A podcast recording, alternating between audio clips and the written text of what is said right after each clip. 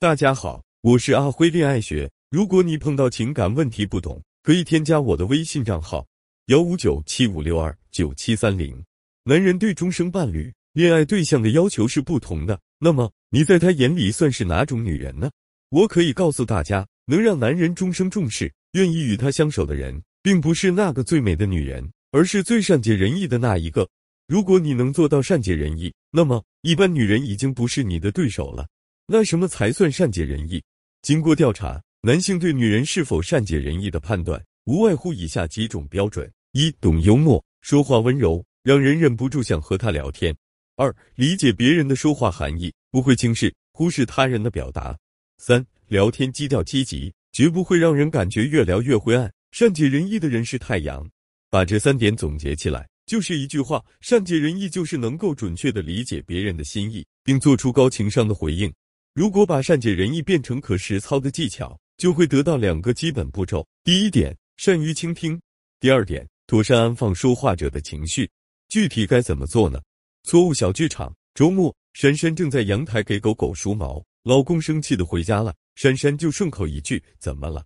老公就说：“我去吃饭没带手机，老板说现在还是疫情时期。”死活不让我用现金结账，他这是违法，他不清楚吗？好在邻居路过，就帮我接了，太社死了！我要举报这家店。由于珊珊戴着耳机，没听清老公的抱怨，就慢悠悠的接了一句：“你为什么要举报这家店啊？”老公气得脸都红了，你没听你问什么问啊？然后老公就把气撒到了珊珊身上，两个人的周末就被毁了。总结：有时候不善解人意，不是因为你表达力差、倾听力差。而是因为你表现的不在乎，而在乎对方是可以通过行为表现出来的。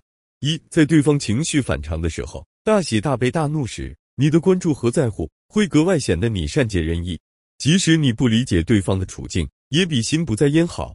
二，如果你漏掉了对方说的重要信息，你可以先表达你的感受和关心。人类的本质是复读机，在情绪激动的情况下，他会不断重复自己经历和感受，这样。你就能猜到他的点了。正确小剧场一：珊珊老公进门开始抱怨，珊珊察觉老公情绪反常，立刻摘下耳机，跑到老公身边：“怎么生气了？”老公抱怨完，珊珊就说：“哎呦，这家店真的是我这么做生意，他店能开得久，就该举报他。老公，不许你为了别人生气，我会心疼的。”然后珊珊就亲了亲老公。二：如果珊珊没听老公说的话，这时候她就不能贸然发问。更好的做法是，珊珊对老公说：“我知道你很生气，要是我，我都能给气哭了。快抱抱，看到你生气，我好心疼啊。”这样一来，谁还知道你压根没听他说话，而得到了你的回应之后，他的情绪就会释放。这时候，他肯定会进一步合理化自己的行为，不由自主的跟你重复别人让他生气的点。这时候，你自然就知道他身上发生什么事了。